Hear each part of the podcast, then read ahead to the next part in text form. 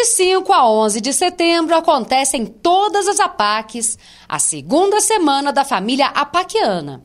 Uma ocasião para fortalecer os vínculos entre recuperandos, voluntários, funcionários, familiares, diretores e comunidade local. Nessa sexta-feira, dia 9 de setembro, a Câmara Municipal recebeu um dos eventos da segunda semana da família apaquiana. O vereador Arlindo da Mota Paz representou a Câmara e acompanhou a reunião.